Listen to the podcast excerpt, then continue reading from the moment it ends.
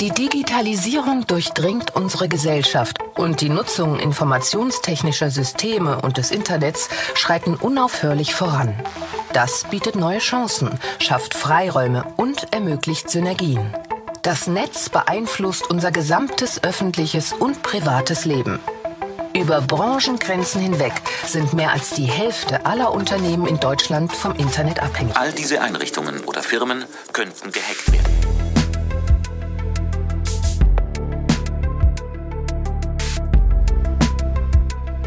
Gefahr von Hacking ist aktueller denn je. Und da bräuchte ich dann mal eine Krisennummer von Ihnen. Ja, und warum? Um da anzurufen.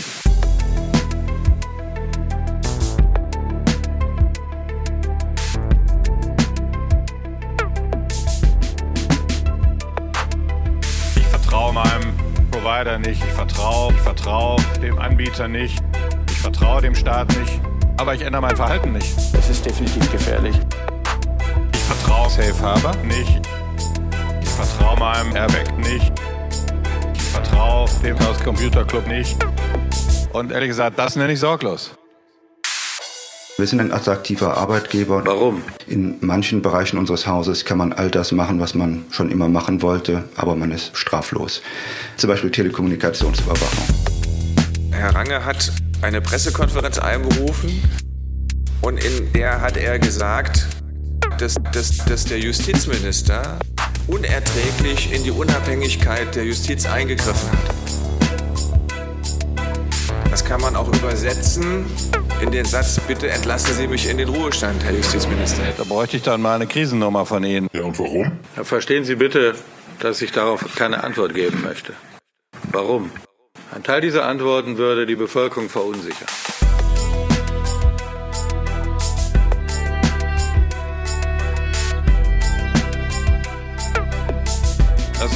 Beispiel sagen. Sie können ein sicheres Auto haben mit Airbag. Sie können äh, sich anschnallen.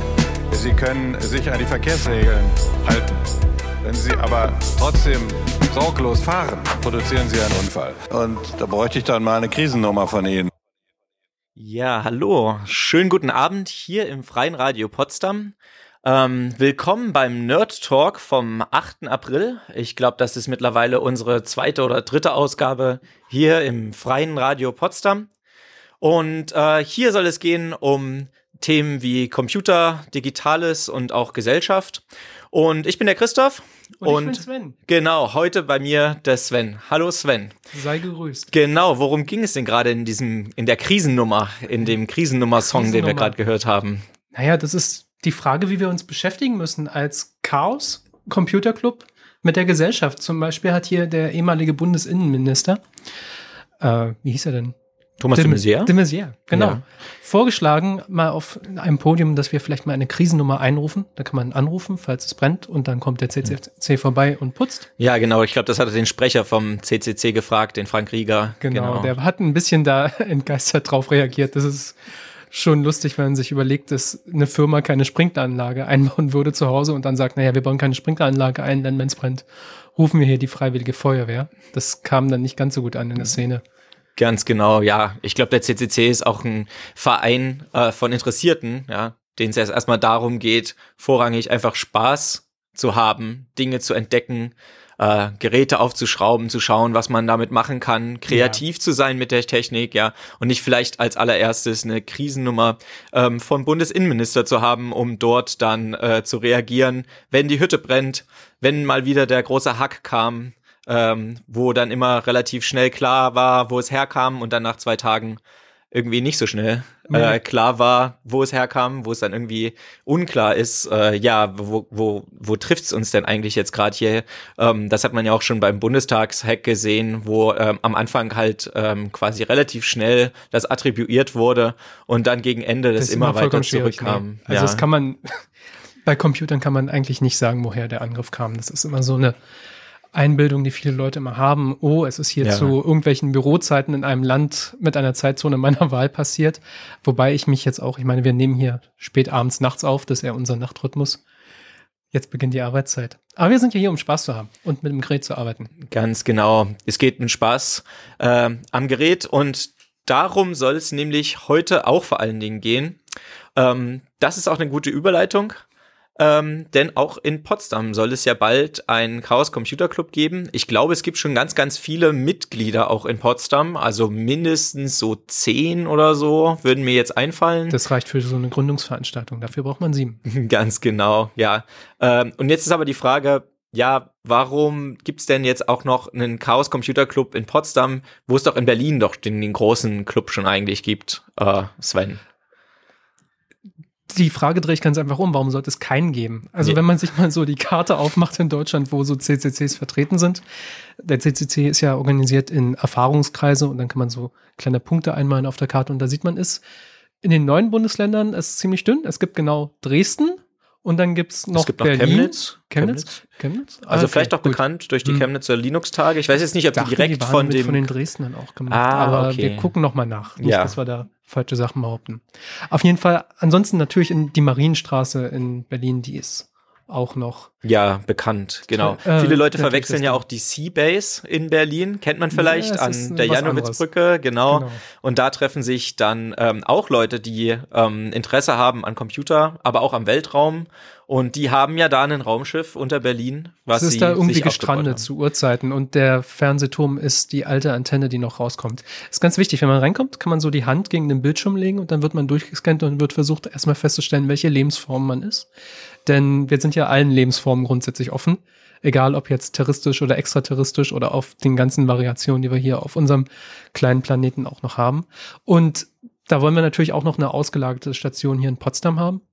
Denn in Potsdam haben wir auch ganz einfach andere Themen, auch in Berlin. Es ist halt nicht nur der 13. Stadtbezirk, sondern auch eine ganz eigene Kultur. Und wir haben uns ja hier in Potsdam immer schon irgendwie mal getroffen, mit Informatik beschäftigt, mal gehackt und dann auf den großen Kongressen immer wieder gesehen. Aber das habt ihr ja schon letztes Mal erzählt. Ganz genau. Ich glaube, Potsdam hat auch noch so eine herausgehobene Stellung, weil wir hier ähm, die Universitäten ähm, quasi ja eigentlich drei Informatik-Universitäten haben, fast noch mehr.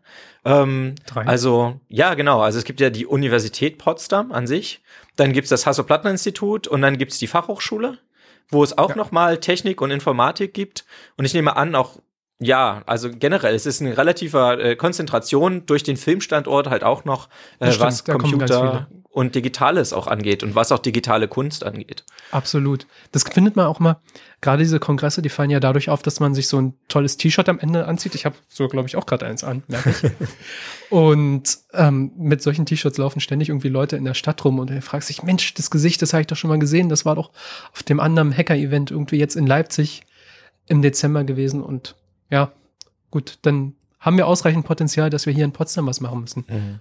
Ja, es ist natürlich eine gute Frage, warum sollte man jetzt eigentlich einen Verein machen? Ja, ähm, bringt es bringt es eigentlich was, sich äh, vielleicht einfach nur so zu treffen oder vielleicht einen Verein zu machen? Da haben wir uns jetzt gedacht, okay, äh, erstens wir sind ja in Deutschland und äh, in, hier macht Verein. man einen Verein und dann fühlt man sich da drin daheim. Ne? Das, oh je. Ja. Okay, wir haben unsere Miete finanziert, wenn ich hier eine Sprüchekasse völlig aufstelle. genau. Ähm, genau, aber das ist der Punkt. Wir wollten hier in erster Linie auch ähm, eine Struktur schaffen, damit wir ganz normal Mietbeiträge erheben können, so dass wir dann unseren Anteil an den Räumlichkeiten zahlen können, in denen wir ja uns treffen können. Rein theoretisch können wir jetzt auch hier ein Chaos-Treff machen, stellen einen kleinen Wimpel aufs Schild und sagen, hier treffen wir uns. Das Studio ist vielleicht ein bisschen klein, aber wir haben das Glück, ja direkt nebenan in der Machbar zu sitzen und da uns zu beteiligen, Versicherungen zu bezahlen oder einfach auch ein bisschen Absicherung zu haben, wenn wir mal eine größere Abendschaffung machen. Das sind die Gründe, warum man einen Verein hm. gründet. Ja, ja, genau. Dann ist, glaube ich, auch noch der Name. Also ich halte da jetzt nicht besonders viel von. Also mir ist das jetzt nicht übermäßig wichtig. Ähm, aber viele Leute fühlen sich dann schon angezogen und sagen, ah, der Chaos Computer Club. Dann schaue ich mir das doch wenigstens einmal ja, an hier in Potsdam, ja. wie das denn hier aussieht vom CCCP. Ha, toller Name. CCCP Chaos Computer Club Potsdam hier. Ähm, und ich glaube, es geht auch ein bisschen darum, den Leuten ähm, mit einem eigenen Space, also einem eigenen Raum, äh, eine Anlaufstelle zu geben. Ja, da kann man die ganzen Projekte äh, hinbringen, die man so klein basteln will, wenn man zu Hause vielleicht gar nicht so viel Platz hat.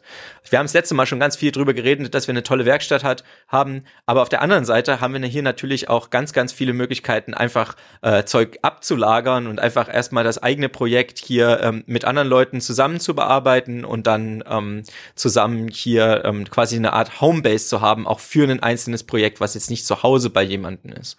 Genau. Und natürlich geht es bei einem Verein auch ein bisschen um Initiative und auch um, um Geld und, und um Mittel.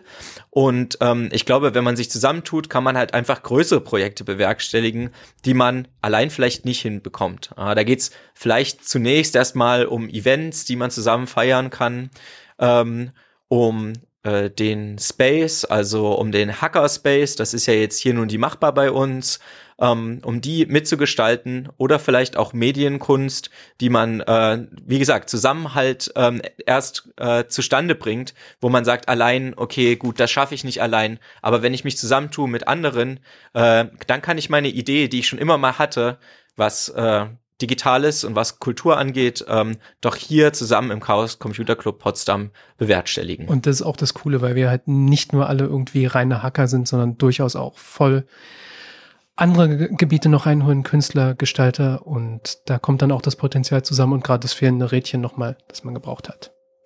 Okay, nach dem kleinen Einstieg zum Chaos Computer Club Potsdam spielen wir ein bisschen Musik und danach geht es weiter mit äh, Themen, die wir das letzte Mal schon ein bisschen angeschnitten haben, nämlich äh, dezentralisierte Services. Was das ganz genau ist, das erfahrt ihr nach der kleinen Musik, die jetzt kommt.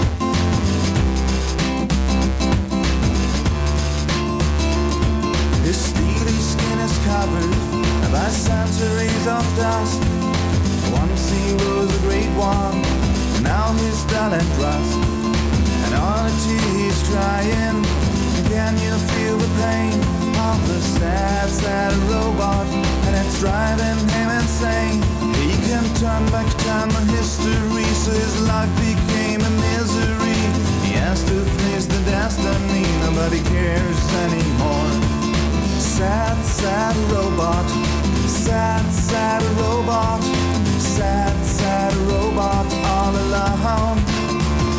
He's a sad, sad robot. He's a sad, sad robot. He's a sad, sad robot.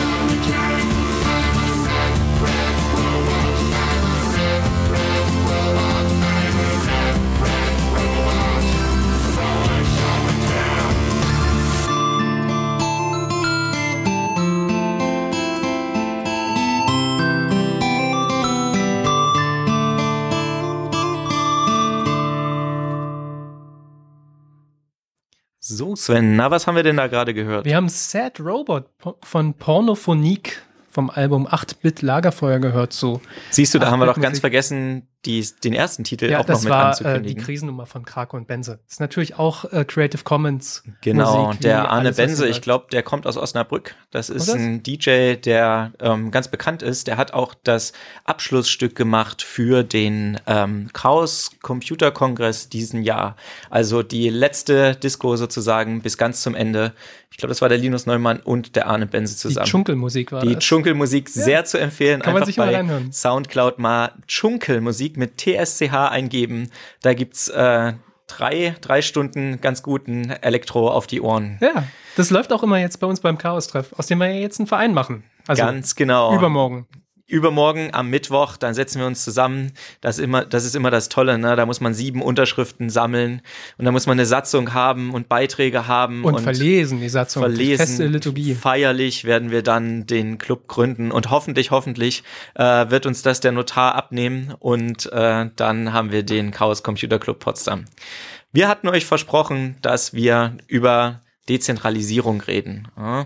Ähm, das letzte Mal hatten wir schon ein ganz klein bisschen über so ein Ding gesprochen, das hieß Mastodon. Das ähm, kennt man vielleicht, wenn man Twitter kennt. Es ist nämlich fast dasselbe wie Twitter. Bloß, dass man nicht mehr ein Twitter.com hat, sondern man hat ganz, ganz viele verschiedene kleine Twitters. Ganz genau. Und da hat man wie bei E-Mail-Adressen, dann heißt man zum Beispiel cccp.chaos.social und nicht nur einfach at chaospotsdam.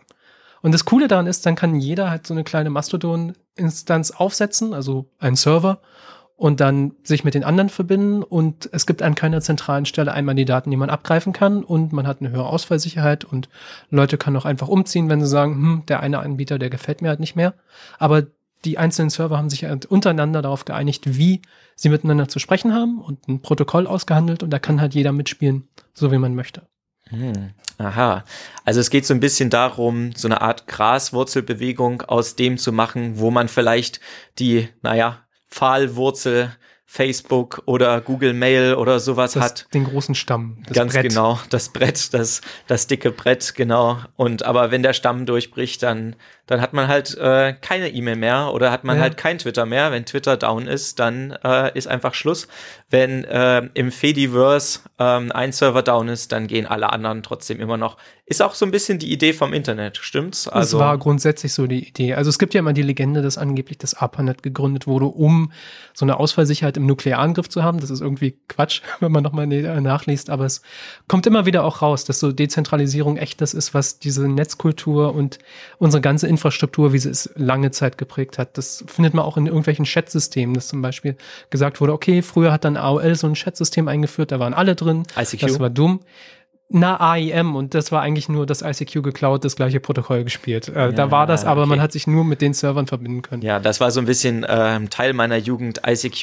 Äh, jeder Ja, ja. konnte seine Hat man Nummer und man konnte irgendwie eine, eine lange oder eine kurze Nummer haben. Wenn man eine kurze Nummer hatte, dann war, War man cool. cool. Ich hatte noch eine Eins vorne. Es war zwar nicht mehr eine kurze, aber es war auch Zufall, weil die, ich die später bekommen habe, obwohl meine Freunde alle schon eine 2 vorne hatten. Naja, aber nun passiert es halt nun mit äh, dezentralen Systemen, wie dezentrale Systeme nun sind. Die werden nicht von einem selbst verwaltet, sondern die werden von großen Firmen verwaltet. Mhm. Und bei ICQ, ich weiß gar nicht, ob es daran dann kaputt gegangen ist, dass ähm, andere Sachen kamen, die cooler waren oder dass es zugemacht wurde. Auf jeden Fall sind alle Leute dann da weggegangen. Ich glaube, das gibt's immer noch. Ah, okay. Ich habe aber nicht nachgeguckt. Wahrscheinlich sowas wie MySpace. Da sind bestimmt mal alle Benutzerdaten mal abhanden gekommen oder so. Ja, aber bestimmt. Genau. Ja, irgendwie XMPP war ja der Gegenentwurf dafür, was Leute gemacht haben. Genau. Ich glaube, bei XMPP ist es schon so ein bisschen eher wie bei E-Mail, ja, wo man dann sagen kann, okay, ja. ich äh, wäre jetzt Christoph at christophserver.de und dann ähm, könnte ich mich mit dir, Sven, bei svenserver.de verbinden und das jetzt nicht nur weil ich es gerade wie eine E-Mail-Adresse angesagt habe, äh, über E-Mail, sondern halt über Chat, genau. Mm, da ist wieder, es sieht halt aus wie E-Mails, diese Namen da. Früher war es auch bekannt als Jabber. Und das ist tatsächlich auch die Idee gewesen früher hinter, was WhatsApp gemacht hat. Also WhatsApp hat einfach nur als der andere Jabber-Client, der noch ein bisschen flotter war und ein bisschen schöner war und ein bisschen mehr Features hatte, Aha. bis er dann langsam inkompatibel wurde mit dem restlichen Jabber und dann haben sie die ja Schotten oder inkompatibel gemacht wurde, damit ja, halt wahrscheinlich ist da auch dann die bisschen was dran in die Richtung, Na, genau. Ähm, genau, und wo wir gerade von E-Mail sprechen, ist natürlich auch E-Mail eigentlich der dezentrale Dienst, der auch immer noch ganz klassisch dezentral ja. funktioniert. Ähm, äh, Mensch hat halt äh, seine E-Mail-Adresse oder ihre E-Mail-Adresse beim äh, Arbeitgeber, dann äh, beim Verein. Beim Verein, genau. Man hat eine eigene E-Mail-Adresse, man hat eine alte E-Mail-Adresse, wo man sich verschämt, dass man sie sich irgendwann mal bei äh, irgendeinem so ganz, ganz äh, alten Hoster eingerichtet hat, wo man dann gar nicht so viel äh, Space hat und wenn man eine, Lass uns ähm, nicht drüber reden. Okay, wir reden nicht weiter drüber. Ähm, aber Sven, wenn ich jetzt wenn ich jetzt, jetzt wirklich meinen eigenen E-Mail-Server ähm, einrichten würde, ähm, wie, wie würde ich denn das jetzt machen? Da gibt es ganz, ganz viele Möglichkeiten. Also, wie passend, dass du fragst, als wäre es in unser Pad geschrieben worden. Ich habe das tatsächlich heute gemacht für unseren Verein. Ha, wie ah, lustig. nice. Dann kannst du ähm, ja direkt davon berichten, wie das Ja, also da habe ich, äh, wir haben Arch und da habe ich dann mit Pacman mir die Pakete runtergeholt und dann habe ich ein DKIM-Zertifikat erstellt. Wir müssen das ein kleines bisschen langsamer angehen. Ich glaube, okay, ähm, na gut. Ähm, genau, also du also. hast gesagt, wir haben schon mal zumindest schon mal eine ähm, Internetadresse, genau, also ccc-p.org in dem Fall. Und jetzt wollten wir auch noch ähm, ich glaube erstmal für den Datenschutz, aber dann auch generell für Info-Ad und äh, solche Geschichten halt auch noch eine E-Mail haben. Und was mussten wir jetzt auch noch okay. machen, damit auf dieser Internetadresse, die ich jetzt normal im Internet mir angucken kann, halt auch noch eine E-Mail geht? Der Trick war, dass ich ähm, tatsächlich nicht nur diese Internetadresse hatte, sondern wir haben uns auch noch einen Server gekauft. Also wir haben bei einem großen Anbieter gesagt, wir haben hier sowas wie einen Computer, da kann ich mich mit hin verbinden. Ja. Und dann konnte ich da Programme nachinstallieren. Und da habe ich einfach ein Programm installiert, das für mich E-Mails macht. Das heißt Postfix. Und wenn man ganz einfach mal sich ein bisschen auskennt mit Linux zum Beispiel und danach googelt, findet man eine ganz gute Anleitung, ja. wie man diesen E-Mail-Server aufsetzen kann. Und dann habe ich mir eine Datenbank äh, mit rangebunden, gibt es auch Anleitungen und in den Datenbanken kann ich dann einen Benutzeraccount anlegen. Dann gibt es jetzt zum Beispiel mhm. Adresse Christoph. Also da kann man dann neue Adressen machen. Genau, und dann so ein kleines Webinterface, das auch mhm. man das nicht irgendwie ganz schwierig wieder mit Linux auf der Kommandozeile machen muss, sondern das auch sehr schön in einem, okay. im Browser machen kann. Also ein ganz normales, eine ganz normale Internetseite, wo ich mich einlogge genau. und da kann ich mir dann äh, beliebig viele E-Mails machen, weil jetzt, wo ich meinen Server dezentralisiert habe, genau, da äh, bin ich Herr im Haus. Oder? Genau, und dann kann ich mir also. alles Mögliche at ccc-p org machen, genau. weil alles Mögliche finde ich eine ganz tolle Adresse, die man vielleicht auch haben sollte. Genau. Du kannst auch alles Mögliche mit OE machen. Das ist auch richtig cool. Das empfiehlt sich auch, wenn man das nicht für einen Verein, sondern für sich selbst macht. Zum Beispiel mail at mariamustermann.de. Dann kann man nämlich ganz einfach dafür sorgen, dass man bei jeder Webseite, wo man sich neu anmeldet, immer ein eigenes Ad davor nimmt. Keine Ahnung, PayPal-Ad oder äh, Bäckerei-Ad oder Autoversand äh, oder Autoverleih-Ad. Zum Beispiel gibt es einen Autoverleiher, wo ich neulich mal eins leihen musste und die haben mir ganz, ganz viele Nachrichten dann geschickt, obwohl ich das nicht wollte und irgendwie zweimal mich abgemeldet habe. Mhm. Und da habe ich ganz einfach den Namen dieser Firma, Ad, habe ich dieses Postfach einfach wieder gelöscht oder diese Weiterleitung und Effekt, jetzt kommt der Spam nicht mehr bei mir. Ja, an. ja, die können jetzt schicken, wie sie wollen, denn die E-Mail-Adresse gibt es auf der anderen Seite jetzt gar ja, nicht mehr. Genau. Andersrum gibt es, glaube ich, auch eine Möglichkeit, ne, dass ich mir jetzt mehrere Namen gebe. Ich glaube, das heißt Alias. Genau. Ähm, da kann ich mir jetzt jetzt sozusagen ähm, alle meine, ähm, da kann ich jetzt verschiedenen Leuten äh, verschiedene E-Mails-Adressen von mir sagen, aber die landen bei mir eigentlich nur auf meiner einen E-Mail-Adresse. Genau, das ist das, was ich da gemacht habe. Und jetzt, da mich halt diese einzelnen Anbieter nerven, dann kann ich ganz einfach, oder ganz einfach, deren Datenbank ist mal kaputt gegangen und da kommt jetzt der ganz normale Spam an. Irgendwie nigerianische Prinzen wollen mir kleine Geschäftsangebote machen. Dann äh, kann ich ganz einfach diesen Alias löschen oder auf eine andere Müll-E-Mail-Adresse umleiten und dann sehe ich das auch nicht mehr. Dann kriegen die es nicht mal mit und äh, laufen noch ein bisschen an. Das heißt, man ist nicht ganz gefeit vor Spam, wenn man äh, selber einen, äh, einen Mail-Server laufen nee, lässt? ist man überhaupt nicht. Und man muss sich auch so eine Spam-Filter-Regeln selbst nochmal einrichten. Und was natürlich noch viel schwieriger ist, und da ist dann der kleine Kniff, man muss erstmal auch nochmal so, ich habe eine halbe, dreiviertel Stunde dran gekämpft, bis mich irgendwie Gmail, das ist so der große Google-Mail-Anbieter, dann mal endlich akzeptiert hatte. Ach so, Da das muss- ist also auch noch andersrum. Ja, es ist ja. nicht nur so, dass man selber auch E-Mails akzeptieren und nicht akzeptieren kann, aber wenn man selber eine E-Mail verschickt, dann kann es sein, dass sie gar nicht mal von allen wirklich angenommen wird, weil die das vielleicht sagen, hey, der Sven mit seinem E-Mail, kleinen E-Mail-Server, der verschleudert bestimmt wieder nur den Spam, den lassen wir mal nicht zu. Äh, Genau. und da gibt's jetzt Möglichkeiten, dass man sich da quasi irgendwie ein bisschen registrieren kann, oder wie Richtig. muss man sich das vorstellen? Mm, Das funktioniert dadurch, dass man ein Programm installiert, das sagt, okay, hier hat sich nur eine Person verbunden, die ein Passwort eingegeben hat, also es ist nicht irgendwie ein wild laufender Virus irgendwie auf meinem Rechner, der gerade E-Mails verschickt. Dann werden die signiert, es wird also eine Prüfsumme berechnet und dran geschrieben, okay, das ist wirklich von der Person gewesen, die sich hier angemeldet hat. Und danach kann ich auch noch dafür sorgen, dass ähm, ich zum Beispiel ganz einfach eine Registrierung von meiner Webadresse, zum Beispiel cccp.org, da bin ja nur ich der eine Besitzer dieser Adresse und ich habe hier dafür Geld bezahlt, also bin ich anscheinend wichtig. Da trage ich dann ein, okay, der Server mit der IP, der darf in meinem Namen E-Mails versenden. Das nennt sich dann SPF-Header und sowas weiter. Und wem das alles zu kompliziert ist, es gibt auch jede Menge Mail-Anbieter, ähm, da wir dabei waren, der große, große Verein aus äh, Amerika mit G macht das, aber auch, glaube ich, Posteo. Da kann man ganz einfach eintragen, okay, ich habe mir eine Domain gekauft. Das kann man überall im Internet für 5 Euro im Jahr machen. Und dann trägt man bei seinem Domainregistrar ganz einfach Posteo zum Beispiel ein, als da werden meine E-Mails verwaltet und dann kann man in Posteo ganz einfach seine eigene E-Mail-Adresse haben. Wobei ich gar nicht weiß, ich möchte jetzt nicht Posteo äh, da irgendwelche Sachen ins Schub legen, vielleicht ist das nicht. Am besten ihr guckt ganz einfach selbst nach, ob und welche Anbieter das machen. Ah, das ist sehr cool. Das heißt, auch wenn ich einfach nur eine Internetadresse habe, wo ich bisher nur meine Webseite hatte, äh, kann ich trotzdem relativ einfach, wenn ich ein bisschen nachsuche danach im Internet, das hinkriegen, dass ich auch noch eine E-Mail ähm, Genau. sozusagen zwar nicht selber verwalte, weil das machen dann Leute für mich, die dann Ahnung haben mit diesem ganzen Spam und wie man dann die E-Mails auch überall, wie man überall bei den Großen auch akzeptiert äh, wird, aber trotzdem kann ich zum Beispiel als, äh, als Bäckerei um die Ecke ein ähm, Verkaufsladen at Bäckerei um die Ecke E-Mail-Adresse mir sozusagen Das bauen. wirft dann auch gleich viel professioneller. Ja, das ist ja sehr nice. Dann äh, würde ich sagen, nach dieser kleinen, äh, diesem kleinen Ausflug äh, in die Welt der Dezentralisierung geht es gleich weiter mit der Demo gegen die EU-Verordnung zu Artikel 11 und Artikel 13. Ich glaube, die wurden umbenannt, das ist egal, wir nennen das Artikel 11 und 13. Ähm, und ähm, vorher aber noch eine kleine Musik und die kündigen wir dann natürlich gleich wieder richtig an.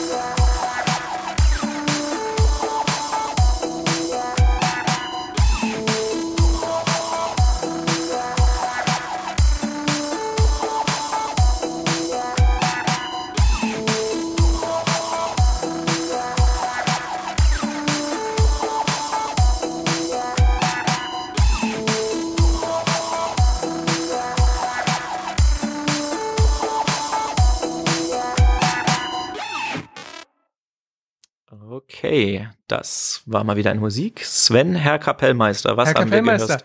Cyber SDF war das mit Welcome. Das ist eine komplett libre Musik, also libre so wie frei frei, noch freier als in Freibier. Genau, die restliche Musik war immer CC mit Nennung und das ist Non-commercial. jetzt Non-commercial. Wir nehmen kein Geld ähm, und äh, das jetzt war Libre. Ich weiß nicht, freier geht's glaube ich nicht. Das ist so wie nackt baden oder sowas, nur für Musik. Okay, dann äh, soll es jetzt um ein bisschen was ähm, Ernsteres gehen, und zwar um die EU-Urheberrechtsverordnung. Und da im Speziellen ging es ja immer, das, da konnte man jetzt, glaube ich, nicht umhin, das mitzukriegen, um äh, die Artikel 11 und die Artikel 13, wo es dann auch ganz, ganz viele Demos gab am 23.03., das ist jetzt ungefähr ein ja, paar Wochen her, zwei Wochen her.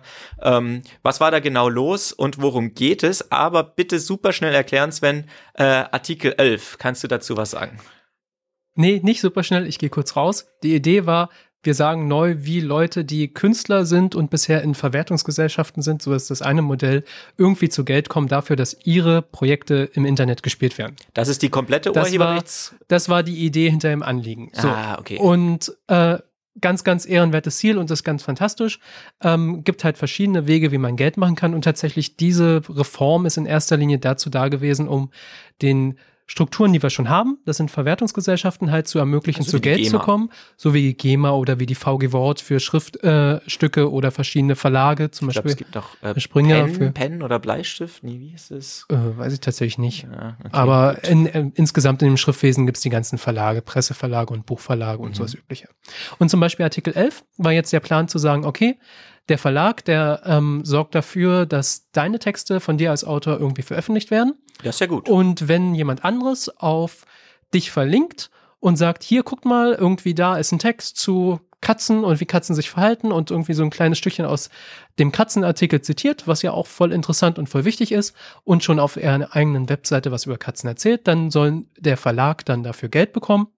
Und das ist dann so in der Theorie, wird das weiter an dich ausgeschüttet. Das war die, das Anliegen hinter Aha. Artikel 11. Das heißt, da geht es darum, dass schon die äh, kleinen Ausschnitte, beispielsweise die Überschrift und dieser sogenannte Anreißertext, immer so die ersten zwei Zeilen, die direkt unter der Unterschrift, äh, Überschrift stehen, ähm, quasi auch schon schützenswert sind Genau. und auch schon quasi einer Lizenz ähm, bedürfen, sozusagen. Genau, und da merkt man langsam, wie absurd das wird. Denn Hintergrund ist das eigentlich so Portale wie Google News, die halt als Dienstleistung verbringen, dass hier könnt ihr bitte weiterlesen, wenn euch das interessiert, die ja auch Geld dadurch verdienen, dass sie Werbung an der Seite einblenden, jetzt bitte auch an die Verlage Geld ausschicken sollen.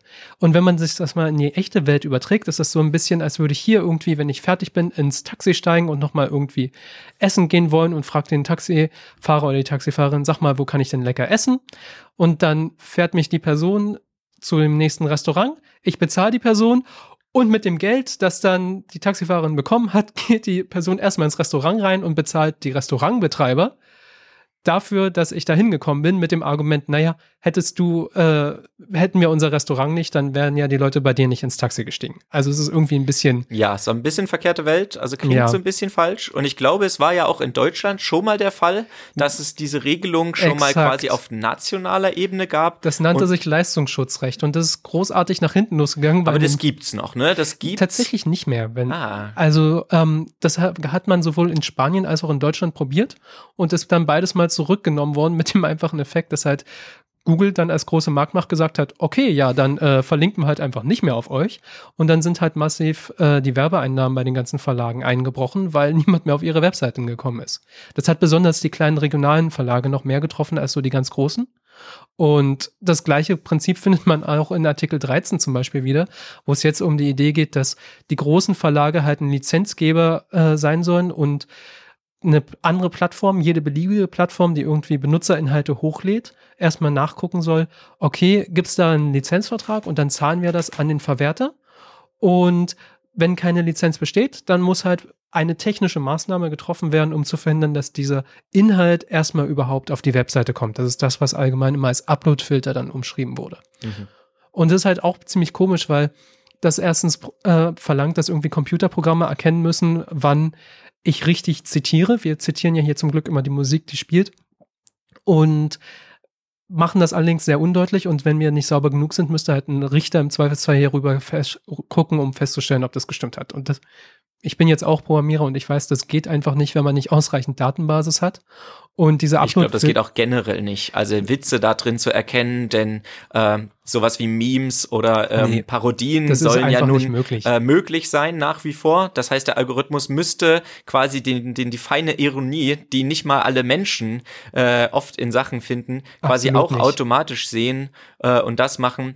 Und ähm, weil das, ähm, wie wir finden, ziemlicher Quatsch ist, ähm, sind wir auf die Straße gegangen, denn genau. es war auch eine Demo, äh, nicht nur in Berlin, im großen Berlin, sondern auch im kleinen Potsdam. Da war mal was los. Vom Luisenplatz bis zum Platz vorm Landtag war ein ziemlich langer Demonstrationszug. Also in der längsten Auslegung dann vom Platz der Einheit bis runter zum Landtag. Waren so 300 Leute Genau, ungefähr 300 Leute. Es war sehr früh, muss ich sagen. Also, ähm, naja, für eine Demo ist halt irgendwie so vormittags um 10 schon eigentlich nicht das, was man vielleicht haben will. Aber das hat ja einen Sinn, ne? Na klar, ja, ja, ja. Der Plan war, dass wir dann, nachdem wir da irgendwie gezeigt haben, hier sind wir und danach sind wir halt alle in die Regionalbahn gehüpft, haben unsere Schilder gleich noch mitgenommen und haben dann die Berliner Demo unterstützt. Denn es war halt nicht nur in Potsdam und Berlin, sondern insgesamt überall in Europa, in vielen Städten richtig große Demos, wo in Summe so dann um die 200.000 Menschen auch auf die Straße gegangen sind. Mhm.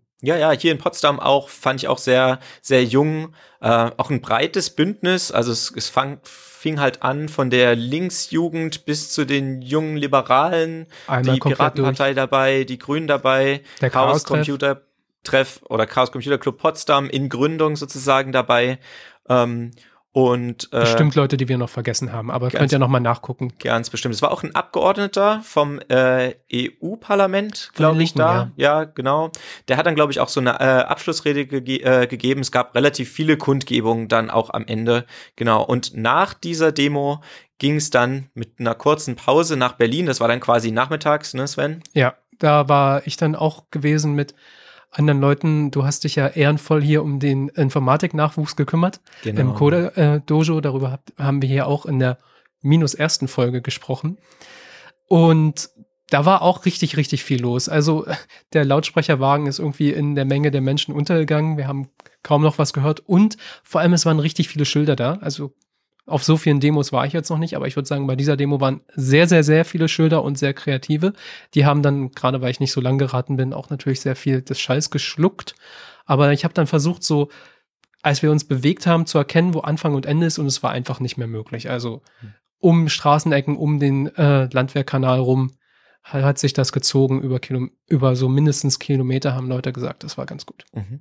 Waren auch wieder viele YouTuber da. Also als ich da das äh, zu dieser initialen äh, Demonstration war, da waren so ganz, ganz viele YouTuber. Ja, und die haben ihre Musikvideos mich, da gedreht. Ja, genau. Es ist immer so ein bisschen ungewöhnlich, weil ja. die zeigen dann gerade auf so einer, naja, ich will es jetzt nicht Datenschutz ähm, Veranstaltung, aber schon, naja, Digitalveranstaltungen zeigen sie halt massiv äh, mit Kameras da so in die Menge. Also ich fühle ja. mich dabei so ein bisschen bisschen unwohl, muss ich ja schon sagen. Kann ich absolut verstehen.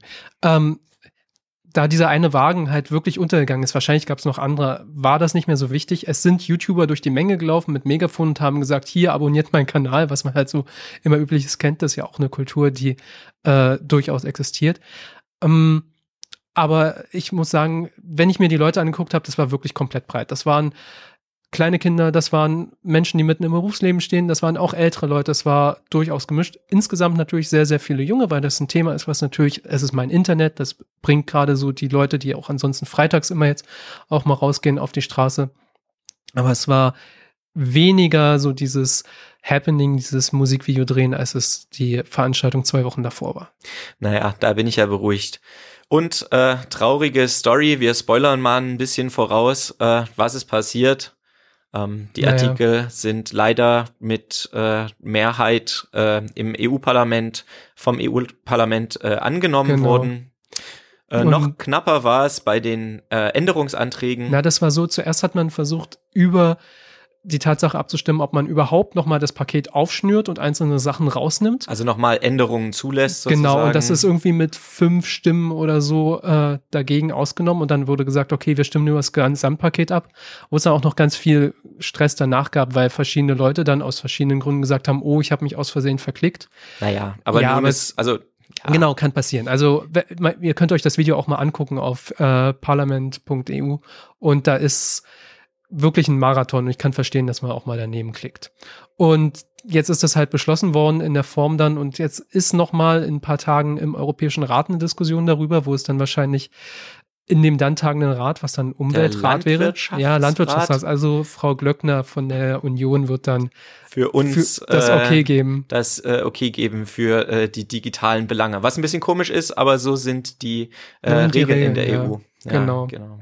Also schade, schade. Das hat diesmal äh, nicht geklappt. Wir hoffen, dass das ähm, entweder quasi eine Regelung findet, weil die so abstrus ist, dass es sowieso keiner umsetzen kann und das quasi von alleine ähm, Na klar, wieder vor allem, was auch wird. die europäische Netzwirtschaft auch wirklich unheimlich schadet, denn was wir gar nicht gesagt haben, diese Filter, die braucht man, die kann man nur umsetzen, wenn man große Datenmengen hat und die haben wir einfach nicht und die großen Datenmengen haben halt Google und Facebook und Amazon bisher und was sie natürlich machen werden, die bieten jetzt eine Schnittstelle an, hier benutzt doch unseren Filter und lad alle Daten hoch, die möglicherweise sowieso auch noch da irgendwie urheberrecht geschützt oder Privatdaten äh, sind und die werden da durchgefiltert. Das heißt, die kommen alle bei den Großen vorbei. ja, das ist wirklich auf mehrere, auf handwerklicher Ebene und auf technischer Ebene. Naja. Naja, und das ist ein bisschen genau das Gegenteil von dem, was wir eben erzählt haben mit der Dezentralisierung.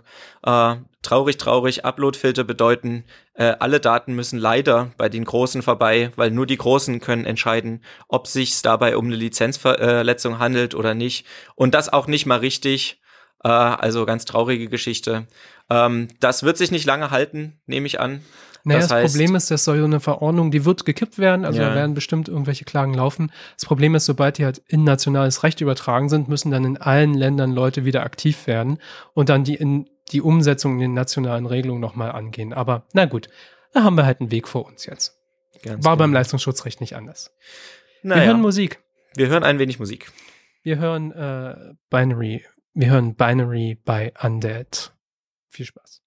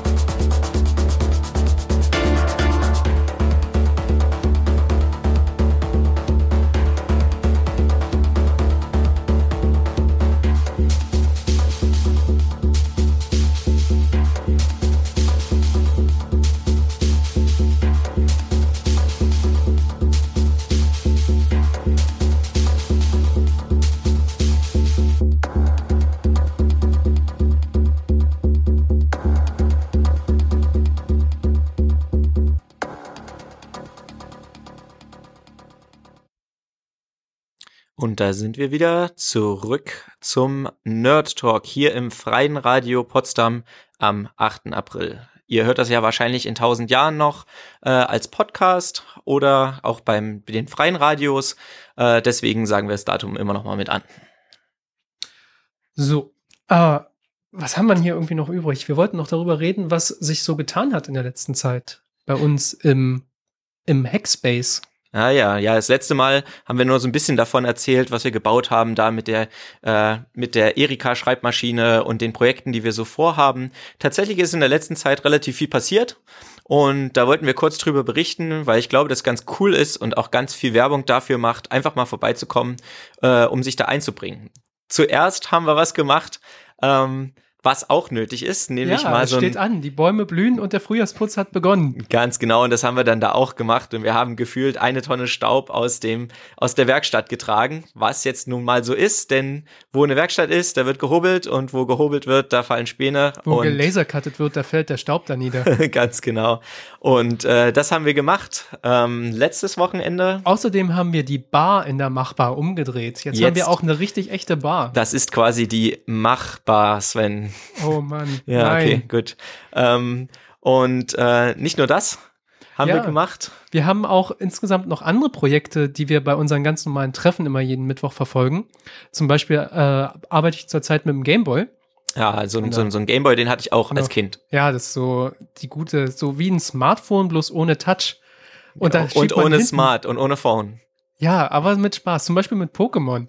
Und da habe ich mir so ein Pokémon-Spiel genommen und einen kleinen Controller, so ein Arduino und Mikrocontroller, auf den Programm raufgeschrieben und da haben wir gemeinsam noch dann so ein Kabel rangelötet, das wir an den Gameboy stecken können. Und dann hatte ich mir erstmal angefangen, Pokémon zu generieren. Aha. So weit, so gut. Also ich wollte schon immer mal meinen Mew haben und ähm, da ist es natürlich langsam langweilig und deshalb wollen wir noch mehr machen. Da stellt sich raus, dass es den Quellcode von dem Pokémon-Spiel inzwischen im Internet gibt und gewiefte Leute können feststellen, ah, hier ist ein Programmierfehler drin und wie immer bei Systemen, die irgendwie dann an die Außenwelt angeschlossen sind, kann man diese Systeme auch kaputt machen oder anders benutzen als vorgedacht war. Und das machst du jetzt über dieses Kabel, dieses, Genau. ich glaube, das hieß Link-Kabel früher. Game-Link-Kabel, genau. Game-Link, ah, okay.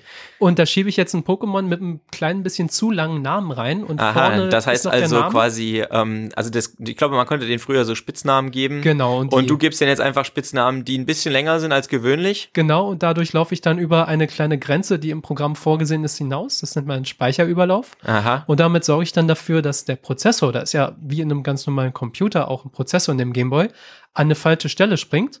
Und da kann ich dann auch dann meine Programme noch reinschreiben und dann beliebigen Quellcode ausführen. Das heißt, dein Pokémon heißt A, A, A, A, A, A, A, 37 mal weitere A und dann, oder? Addiere zwei Zahlen, Addiere schiebe zwei sie vom Zahlen. Register. Also ich muss dann ganz viel Assembler, Z80 Assembler schreiben. Ah, okay. Aber ist und, lustig. Aber dann kannst du den Gameboy dazu bringen, das zu machen, was du willst. Zwei Alles plus drei komplett. rechnen. Zum Beispiel, dann kann ich einen Taschenrechner an meinem Computer haben und der rechnet dann auf dem Gameboy aus, weil die CPU nicht reichen würde. Mhm. Oder was natürlich auch richtig tolle Ideen sind, wir können beliebige andere Spiele reinschieben. Oder, das ist auch ganz cool, die Knöpfe, die an dem Gameboy sind, als Fernsteuerung für verschiedene Lichter bei uns zu benutzen. Äh, ja, nice. Gameboy als Computer, denn es ist Genau. nichts anderes, ein Computer. Exakt. Gameboy als Eingabegerät, denn Als es ist nichts anderes als ein Eingabegerät, genau, als Lichtschalter.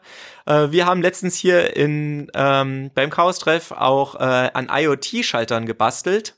Und äh, da haben wir euch sogar hier jetzt mal live äh, als Audio ein kleines Beispiel mitgebracht, wie sich so ein Schalter anhört. Ja, jetzt kommt es vielleicht Jetzt gleich. kommt. Klick. Okay. Da ist ganz schön was durchgedreht. Also was sehen wir hier? Wir sehen ein kleines Steckboard und eine Platine drauf, zwei Kabel und ein Relais und eine Lampe, die an und ausgeht. Und zuerst ganz langsam, das ist gesteuert, das hast du so gemacht, wie du wolltest. Ne? Das war dein Ganz Plan. genau. Das ist ein Schalter. Damit kann ich alles Mögliche anmachen und ausmachen. Alles, was halt einen normalen Stecker hat. Das kann man auch mit diesem IoT, Internet of Things Schalter quasi durch das Internet hin steuern. Und wie steuerst du das? Ähm, das habe ich ganz einfach gemacht. Ich habe dem Ding einfach eine ganz normale Webadresse gegeben. Und jetzt hat diese Webadresse quasi zwei Webseiten. Die eine Webseite heißt an und die andere Webseite heißt aus. Und dann Das- gebe ich in meinem Rechner ein HTTP, hier irgendwie deine tolle Adresse, slash an und dann ging das Licht an. Genau, und dann geht irgendwo bei mir das Licht an oder mein beleuchteter Zimmerbrunnen oder aber äh, mein Staubsauger, der Das mein, freut die Nachbarn. meinen Nachbarn beglückt. Äh, regelmäßig, alle 37 Minuten kann ich nun meinen Staubsauger anmachen, wenn ich das möchte, mit meinem IoT-Schalter.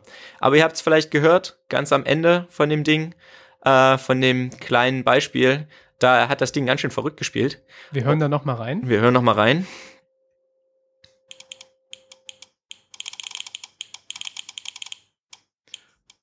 Ja, da hat er jetzt quasi an und ausgeschaltet und an und aus und an und aus. Und zwar sehr schnell und schneller, als ein Mensch das machen kann. Denn das S in IoT, was da nicht ist, äh, steht bekanntlich für Sicherheit. Und auch so war es hier.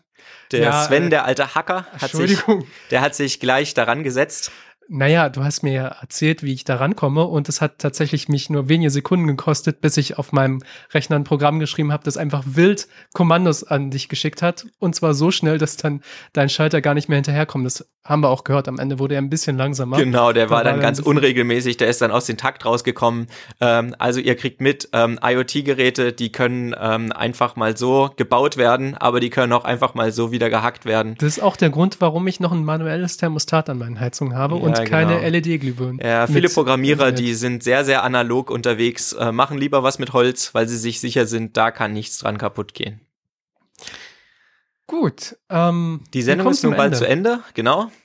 Ähm, wenn ihr Bock habt, äh, vorbeizukommen zum Chaos Computer Club Potsdam, dann geht auf ccc-p.org. Es geht auch ccc-p.de. Ähm, folgt uns auf Mastodon, haben wir viel drüber geredet. chaos.social slash at cccp. Oder auf Twitter, da spiegelt sich das auch hin, ähm, in das nicht dezentrale Netz at Chaos Potsdam. Diese Sendung kann man natürlich nachhören auf den Seiten des Freien Radios Potsdam unter frapo.de mit 2r oder aber unter radio.ccc-p.org, also radio.ccc-p.org. Ähm, und Sven hat ein ganz tolles Outro ähm, gesucht und das muss er vorher erklären, weil hinterher können wir es nicht mehr erklären. Das heißt, Sven, erklär mal, was wir gleich noch hören. Wir hören Children of Planet Earth von Melodies Le Sheep. Entschuldigung, Melody Sheep. Und das ist ein Remix der ähm, goldenen Schallplatte auf den Voyager Raumsonnen, unsere menschliche Flaschenpost, die wir 1977 hoch losgeschickt haben in die unendlichen Weiten des Kosmos. Und da sind so Naturgeräusche drauf, Wasser und verschiedene Grüße. Und die Grüße sind einmal hier frisch neu zusammengemixt. Ganz kreativ. Also das ist gerade unterwegs in die fernen Welten des Weltalls, aber ihr könnt euch das jetzt trotzdem nochmal anhören. Wir sagen Tschüss und bis zum nächsten Mal hier beim Nerd Talk.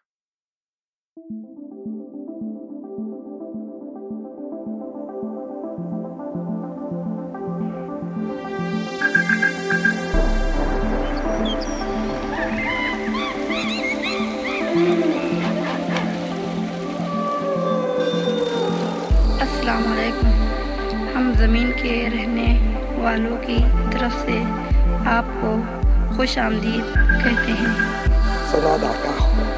Hola y saludos a todos. Greetings and friendly wishes to all who may encounter this Voyager and receive this message. Hello, 안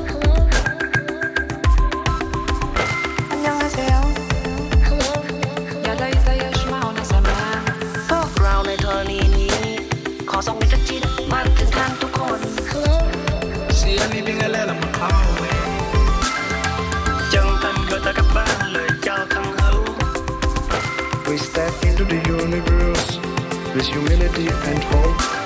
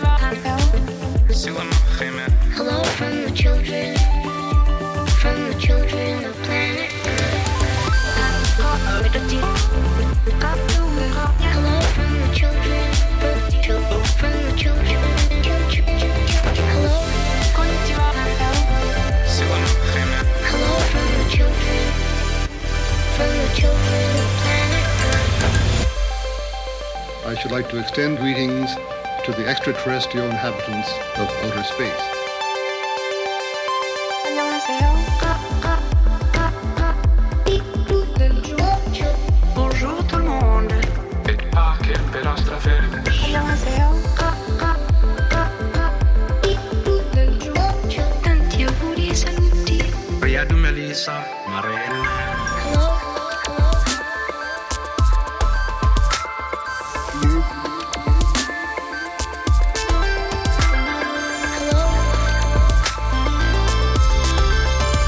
We step into the universe with humility and hope. chân thành bạn lời chào